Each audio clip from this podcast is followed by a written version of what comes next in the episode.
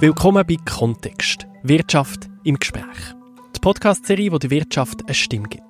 Spannende Insights, tiefgründige Diskussionen und fundierte Informationen rund um die Wirtschaft mit Expertinnen und Experten von der Wirtschaft. Und mit mir, Nico Leuenberger, eurem Gastgeber. Heute ist bei mir der Chefökonom von Economy Suisse, der Rudolf Mensch.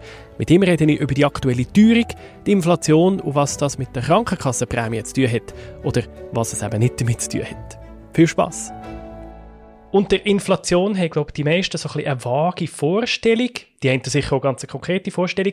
Aber was würdest du sagen, gibt es so ein grosses Missverständnis, das in der Inflation immer wieder aufkommt, wo wir einfach am Anfang jetzt schnell aus dem Weg räumen müssen? Ein Missverständnis ist sicher, dass Krankenkassenprämieerhöhungen quasi wie Inflation ist. Das ist nicht ganz identisch, weil es eigentlich eine Mengenausweitung ist. Inflation ist so, wenn das generelle Preisniveau sich langsam verteuern tut und für alles, dass man mehr oder weniger für alles immer mehr zahlen muss. Und das spüren wir ja jetzt im Portemonnaie im Moment. Die Sachen werden sehr viel teurer, haben wir das Gefühl, oder auf jeden Fall gewisse Sachen. Gleichzeitig hat man jetzt gelesen, in der Schweiz ist das äh, Inflationsniveau im August 3,5 Prozent Also die Sachen insgesamt sind im August von diesem Jahr 3,5 Prozent teurer als im August von letztes Jahr. Gefühlt habe ich jetzt fast das Gefühl, die Sachen sind noch teurer geworden. 3,5 Prozent ist nicht so viel, oder? Meine, wir sind privilegiert in der Schweiz mit 3,5 Prozent. Aber 3,5 Prozent äh, sind natürlich über den gesamten Warenkorb aus. Und da sind viele Preise, die noch träge reagieren. Mieten beispielsweise, die noch kaum angepasst worden sind. Äh, viele andere Güter, die kaum teurer geworden sind. Aber man sieht es bei gewissen Sachen sehr stark. Das ist natürlich die Zapfsäulenpreise, die jedem aufgefallen sind, dass die Preise sehr stark gestiegen sind. Man sieht es auch, Occasionsautos sind massiv teurer geworden in den letzten paar Monaten. Es gibt also etliche äh, Preise, wo man sieht, dass eben nicht äh, dreieinhalb äh, Prozent sind, sondern sehr viel mehr Prozent äh, Teuerung da ist. Aber generell über, die, über den gesamten Warenkorb, über alles, sind wir nach wie vor in einer privilegierten Lage im Vergleich zum Ausland. Und der Warenkorb, das ist so ein Durchschnittskonsum, oder wie ist der gewichtet? Was ist dort drin? Dort geht man einen durchschnittlichen Schweizer Haushalt befragen, wie viel Prozent den Ausgaben gehen für Nahrungsmittel aus, wie viel für Energie, wie viel für Wohnen, wie viel für Kleider und so weiter. Und tut man dann die Gewichtungen vornehmen. Und jetzt ist beispielsweise, hat man eine Gewichtung von Grössenordnung 3% für fossile Energien. Also wenn die fossilen Energien sehr viel teurer werden, Treibstoff, gibt es natürlich nur einen Anteil am Landesindex der Konsumentenpreise. Preise. Bis denn das sich durchtankt, oder? Weil Energiepreise sind überall drin, die sind in den Nahrungsmitteln drin, die sind natürlich in Mobilität logischerweise drin, sind aber auch beim Hausen drin, sind äh, beim Reisen überall drin, bis denn die quasi aufgenommen werden im Landesindex, geht eine gewisse Zeit. Und da sieht man im Moment ja grosse Unterschied, wenn man Inflationsraten hört von uns zu Deutschland, Europa insgesamt, USA. Ist das so direkt vergleichbar? Also ist der Warenkorb auch dort repräsentativ? Es ist vergleichbar, ja. Es okay. sind sicher gewisse Voraussetzungen ein bisschen anders je nach Land, aber äh, die Bemessungsmethoden sind doch äh, so, dass man es vergleichen kann. Und dort sieht man nicht, in den USA hat man Inflationsraten, die weit, weit über sind. Man hat bis zu 90% Inflation gehabt. In Deutschland, äh, Europa auch. Und dort äh, sind die Ursachen auch ein bisschen anders noch als in der Schweiz. Neben, neben der teuren Energie, die ich vorher erwähnt habe, das ist wie so, äh, so dass äh, die, die Tropfen, und da sind mehr so ein paar Tropfen gekommen, die das Fass zum Überlaufen gebracht haben. Wieso ist denn das Fass vorher schon so voll gewesen? Ja, äh, vor allem, weil die grossen Zentralbanken über Jahre Gelder ins System gepumpt haben. Äh, wir haben eine, eine irrsinnig lange Phase von Tiefzins äh, Periode hinter uns. Also Geld ist fast nichts mehr wert gewesen. und dann ist logisch, wenn Geld fast nichts wert ist, wird es sehr stark nachgefragt. Staaten haben sich verschuldet, Private haben sich verschuldet und entsprechend ist viel Geld im Umlauf gewesen. und dann ist die Corona-Krise gekommen. Und in der Corona-Krise, was haben die Staaten gemacht? Sie haben quasi noch mehr Geld ausgegeben. Äh, der Biden hat nochmal 1,9 Billionen Dollar in die USA gepumpt. Und gleichzeitig hat die Notenbank auch nochmal äh, Geld zur Verfügung gestellt. Und das ist so äh, ein Giftcocktail gesehen wo die Inflation schon angeheizt hatte. Dann sind äh, die Lieferengpässe hinzugekommen, wo nach der Corona, wo langsam wieder alles in Schwung gekommen sind, haben viele Firmen nicht mehr liefern können. Also dort sind die Preise gestiegen, Rohstoffpreise sind gestiegen. Und nachher ist im äh, Februar 2022 der Krieg ausgebrochen. Und der hat das richtig nochmal einfach befeuert. Aber die Situation ist schon vorher problematisch gewesen. Sie ist aber sehr unterschiedlich, eben, wenn man jetzt die Schweiz oder Europa oder die USA anschaut. Warum haben die Regionen so unterschiedlich hohe Inflation? Also sie ist überall hoch, sie ist auch bei uns viel höher, als wir es uns gewöhnt sind. Aber wenn man ins Ausland schaut, muss man sagen, es könnte schlimmer sein. Warum, woher kommen die Unterschiede? Also, sagen wir, wenn man den Euroraum anschaut, dort ist vor allem der stärkste Treiber sind hohe Energiepreise. In den USA ist vor allem der stärkste Preistreiber ist die expansive Geldpolitik gesehen, dass zu viel Geld im System. Und in der Schweiz hat man da einen vernünftigen Mittelweg gemacht, zum einen, und zum anderen haben wir verschiedene Faktoren, die begünstigend sind. Eins vor allem ist starke Schweizer Franken. Dadurch, dass der Franken stark ist, müssen wir für importierte Güter wie Erdöl, wie Erdgas und so weiter relativ weniger ausgeben als die Europäer.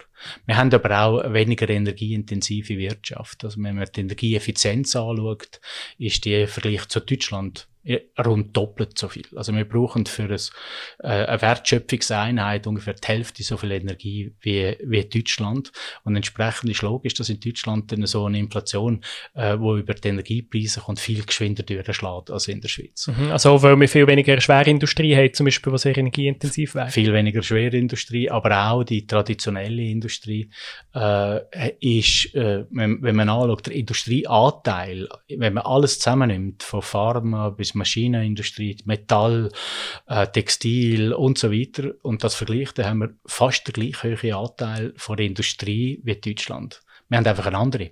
Aber wir haben, der Industrieanteil ist also nicht inexistent in der Schweiz. Im Gegenteil, oder? Er ist fast so gleich hoch wie in Deutschland und rund doppelt so hoch wie in Italien. Aber einfach eine andere Art von Industrie, die weniger Energie Art. braucht. Eine andere Art und auch eine effizientere äh, Produktion, also wenn man die letzten Jahre anschaut, äh, die Industrie hat der einzige Sektor von der, Wirt, von, von der Volkswirtschaft, also weder Mobilität noch Hause und so weiter, äh, hat die, die Kyoto-Protokoll-Ziel erreicht und die Industrie sind die einzigen, die wirklich die Energiesparziele erreicht haben, bis jetzt auch 2020. Mhm. Was passiert jetzt, wenn die Inflation ähm, sagen wir jetzt in der Schweiz und in der Eurozone unterschiedlich hoch ist, was macht das mit dem Wechselkurs? Wo ja, äh, seit ich mich zurückerinnere, ist das ein riesen Thema. Der Franken zum Euro, ähm, jetzt auch der Franken zum Dollar, aber vor allem zum Euro. Was macht das jetzt mit dem Wechselkurs? Es macht vor allem, dass der Wert, wo man ausschreiben tut, immer kleiner wird. Was also, heißt das? Die Inflation höher ist in Deutschland, äh, höher ist als in der Schweiz, dann nachher heisst das, dort werden die Güter viel schneller teurer als in der Schweiz. Also mit gleich viel, nicht mehr Parität, eins zu eins. Mhm. Das, wo man äh, bei 1 zu 1, wenn man 100 Schweizer Franken in 100 Euro wechselt und dann das äh, einkaufen geht und die Inflation steigt dort äh, um 8 Prozent, dann kann man entsprechend weniger Güter kaufen im EU-Raum. Und von dem her ist logisch, dass sich der Wechselkurs gegen unten anpasst. Das heißt also, wir haben nicht mehr Parität, wir sind jetzt schon bei 96 Rappen und es wird so weitergehen. Oder solange die Inflationsdifferenzen anhaltend sind, äh, gehen wir davon aus, dass der nominelle Wechselkurs, also der, der angeschrieben ist, immer kleiner wird. Man muss immer weniger Schweizer Franken pro Euro zahlen. Aber ich weiß noch gut, wo der Wechselkurs bei 1,20 fixiert war und die Schweizer Nationalbank hat den verteidigt so wirklich mega vehement. Dann hat sie ihn irgendwann aufgelöst, da sind alle wahnsinnig verschrocken und dann hat man gesagt, okay, vielleicht muss es nicht 1,20 sein, aber bei 1,10 ist Schmerzgrenze. Darunter können wir einfach nicht. Ähm, das war im 15. Gewesen. Und jetzt sind wir deutlich unter dieser schweren Schmerzgrenze. Ja, das ist, weil eben sich das Preisniveau äh, stark verändert hat. Die Inflationsrate hat sich im EU-Raum kumuliert seit 2015 sehr viel stärker entwickelt als in der Schweiz.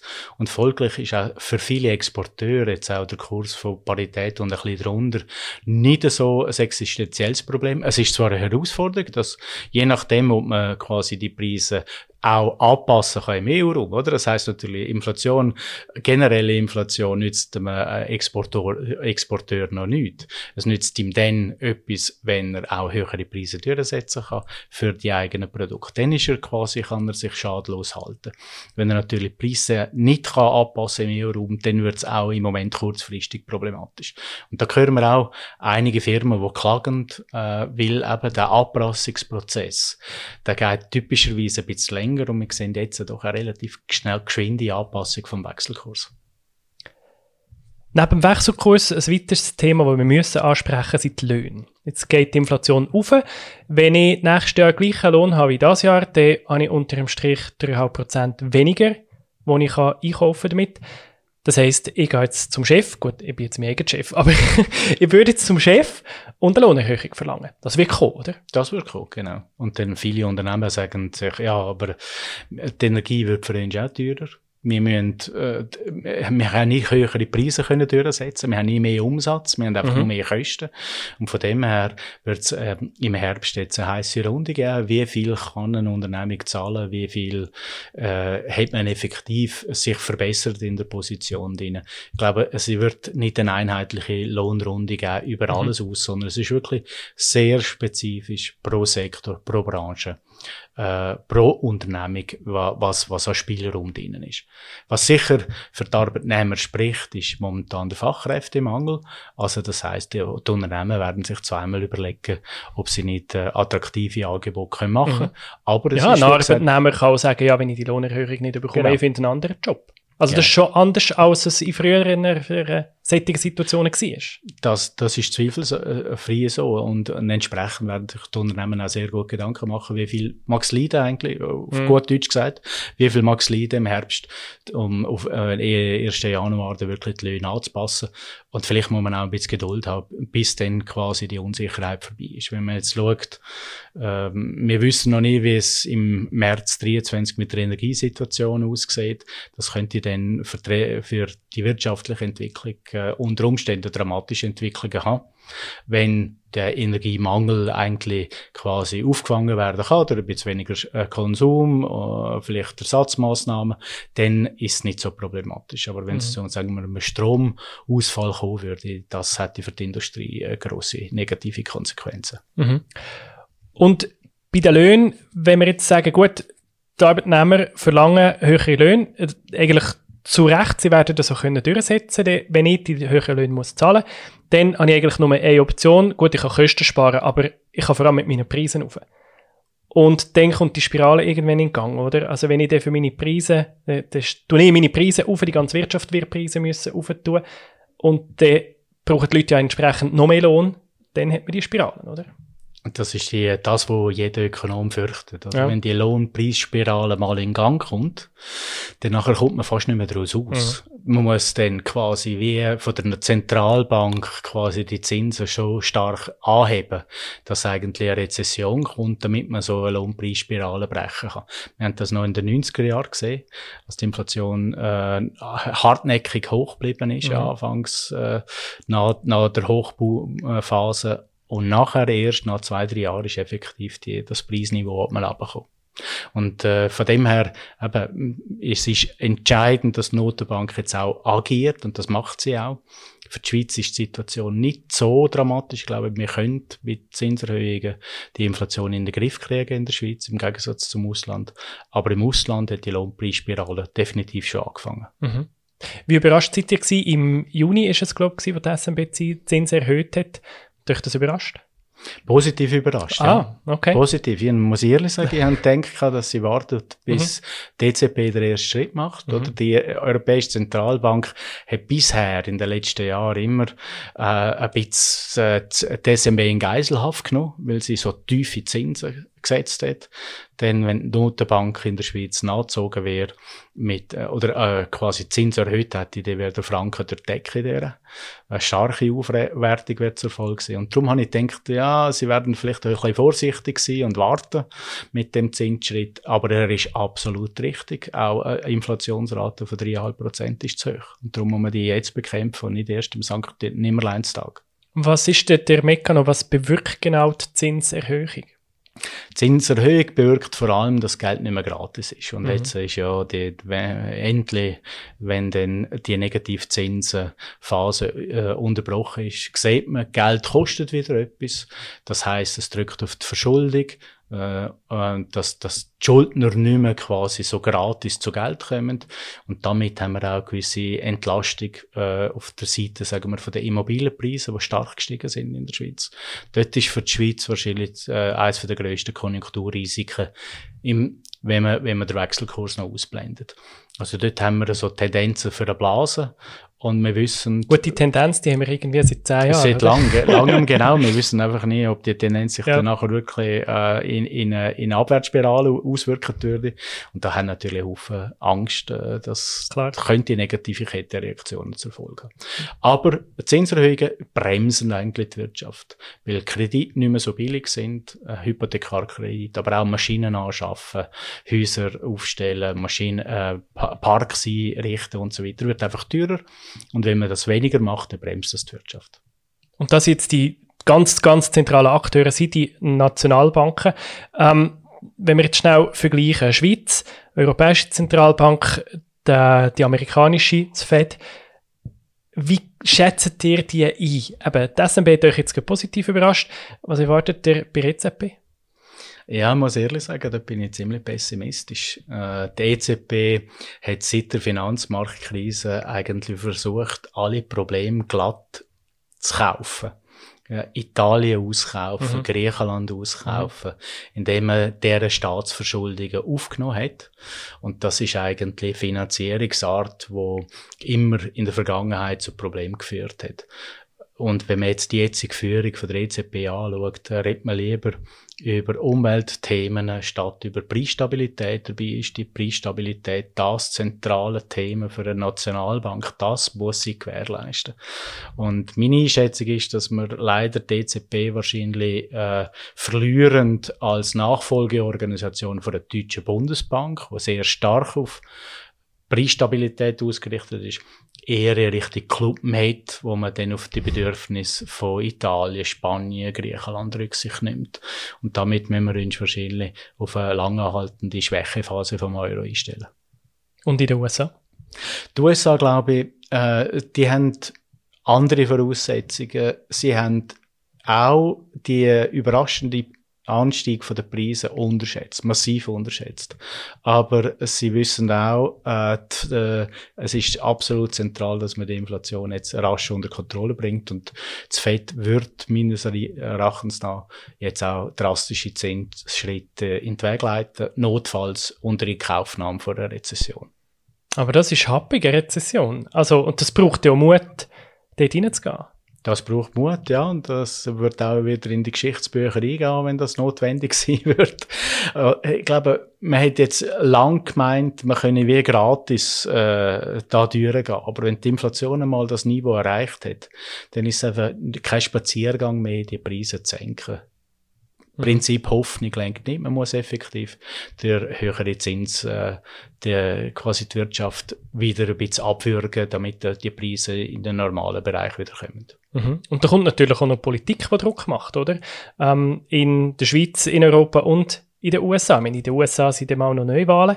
Ähm, das wird auch nicht ganz einfach, da unabhängig zu bleiben. Ja, das ist ja die große Frage von der Unabhängigkeit von Notenbanken. Und mhm. in der Schweiz im Moment haben wir es noch geschafft, um äh, die SNB aus dem äh, Kanonenfeuer von der Politik raus, rauszunehmen. Aber meine, sind wir ehrlich, die Begehrlichkeiten auch schon in der Schweizer Politik sind gigantisch. Die sehen natürlich, man hat irgendwie 1000 Milliarden auf der Bilanz von der Notenbank, da könnten wir doch locker 100 Milliarden für irgendetwas mhm. abzweigen. Man vergisst aber, dass das nicht Eigenkapital ist, sondern das ist immer auf der einen Seite sind das Gelder, aber auf der anderen Seite auch Verpflichtungen. Das heißt, man muss das irgendwann wieder retour machen können. Das ist nicht das Eigenkapital, wo man frei verfügen kann. Bei den Nationalbanken noch ein letzter Punkt, das Stichwort von der Forward Guidance. Ähm, das ist in der Vergangenheit, haben die relativ klar relativ weit voraus schon gesagt, was ihr Plan ist. Und der hat aber, glaube ich, das Gefühl, dass sich vielleicht ein bisschen vorbei. Ja, definitiv. Oder? Das ist ein schönes Wetterkonzept. Mhm. Beziehungsweise ein Konzept, wo äh, nach der, vor allem in der Finanzmarktkrise in dieser Phase eine Rolle gespielt hat, wo man, wo man hat wollen, mit dem Forward Guidance eigentlich dafür sorgen, dass die langfristigen Zinsen tief bleiben. Mhm. Oder man muss wissen, die Notenbank kann direkt die kurzfristigen Zinsen beeinflussen. Nicht aber die langfristigen. Die langfristigen machen es wie über einen Trick, indem man sie äh, Schulden von anderen aufkaufen und so die äh, langfristigen Zinsen drücken. Und dort hat es geholfen, dass sie kommuniziert haben, wir werden auch einem halben Jahr, einem Jahr die Zinsen tief behalten, dass die Märkte sich auch, äh, eingestellt haben, dass sie auch die langfristigen Zinsen tief bleiben. Aber in einer Phase, wo die Inflation anzieht, muss man einfach handeln. Da kann man nicht sagen, mhm. in zwei Jahren machen wir dann vielleicht einmal noch einen, einen Zinsschritt, sondern dann muss man effektiv die Zinsen rasch und zwar massiv erhöhen. Und das hat äh, wahrscheinlich auch ein Teil davon, dass man so spät reagiert hat, ist das Konzept von der Forward Guidance. Also das müsste aufhören und gleichzeitig ist es sehr zentral, dass Vertrauen da bleibt in die Nationalbanken, oder? Das ist äh, entscheidend, oder? Also, da darf es auch zu sprunghaft auch nicht werden. Nein, das Vertrauen ist äh, quasi, das ist die Währung von der Nationalbank mhm. neben dem Schweizer Franken mhm. oder neben dem Dollar. Äh, das Vertrauen von den Leuten in die Institution. Denn man sieht es in, sagen wir, Türkei oder anderen mhm. Ländern, wo man, wo man eben nicht mehr daran glaubt, dass quasi die Institutionen unabhängig agieren können. Was dort passiert, dann hat man Inflationsraten, die durch die Decke gehen, die eigene Währung schwächt sich ab. Für die Bevölkerung ist das ein Desaster. Das ist etwas vom Schlimmsten quasi für den Wohlstand von breiten Bevölkerungsschichten, was es überhaupt gibt. Inflation muss man bekämpfen, weil das ist, sonst führt das zu einem wirtschaftlichen Desaster. Und wenn jetzt da das Schreckgespenst von der Hyperinflation, das gibt's ja immer und jetzt eben in der Türkei ist man so ein bisschen auf dem Weg und das ist ein OECD-Mitglied, also müssen wir uns da echt Sorgen machen? Also für Europa und für die USA glaube ich nicht. Da sind, äh, noch ist das Vertrauen da und jetzt müssen sie sich aber beweisen, dass effektiv die Inflation unter Kontrolle bringen. Für die EZB bin ich weniger optimistisch, ehrlich gesagt, dass sie wirklich äh, das wieder in das Zielband oder auf zwei Prozent senken können. Für die USA glaube ich sehr, dass sie fähig sind, die Inflation rasch zu brechen. Entscheidend ist nochmal, die einzelnen Leute müssen daran glauben, dass die Währung auch in Zukunft etwas wert hat. Und mhm. wenn das nicht mehr der Fall ist, dann fangen die Leute an, äh, Sachen kaufen, die sie im Moment nicht brauchen, weil sie einfach flüchten aus dieser Währung. Und das ist wirtschaftlich höchst problematisch. Wenn sehen wir, ob wir auf einem guten Weg sind oder ob es doch letzt läuft? Wenn könnt ihr äh, ein bisschen durchschnaufen? Die Türschnaufe für die Schweiz ist dann, wenn wir sehen, dass, sagen wir, die 3,5 Prozent jetzt äh, sich stabilisierend und nachher klar gegen tendierend. Oder die Inflationsrate, die ist verzögernd, mhm. die, die wirkt relativ träge und wir haben da so gewisse Elemente drin, weil wir viele Preise noch irgendwie an irgendetwas gebunden haben auch staatlich fixierte Preise, kann das sein, dass quasi die Preiserhöhungen erst langsam kommen und wir äh, noch nicht am Ende quasi von dieser Zielanpassung sind. Aber da werde ich durchschnaufen, wenn die Inflation so richtig wieder die 2% runtergeht. Mhm. Und vielleicht eben, wenn der nächste Winter und Frühling vorbei ist, weg der Energie, wenn wir es erst dann wissen. Und die Energie ist natürlich Dreh- und Angelpunkt für äh, eine normale Beführung von der Energie, äh, von den allgemeinen Preisen. Aber ich gehe davon aus, dass wir eigentlich dort das Schlimmste im Moment überstanden haben. Jetzt ist viel doch Spekulation drin, wo, äh, wo wir dann jetzt in den nächsten paar Monaten herausfinden, wie viel davon ist effektiv die Knappheit und wie viel ist Angst, wo sich dann wieder aber auflösen sollte. Dann reden wir doch im nächsten Frühling oder Sommer nochmal zu diesem Thema. Zu anderen Themen werden wir uns vorher schon wieder unterhalten in diesem Podcast. Zuhörerinnen und Zuhörer, abonniert doch den Podcast, dann werdet ihr nämlich auch informiert, wenn eine neue Episode kommt. Den findet ihr auf Spotify, Apple Podcasts und allen anderen Podcast-Plattformen und natürlich auf economyswiss.ch. Merci vielmals. Schönen Tag, merci.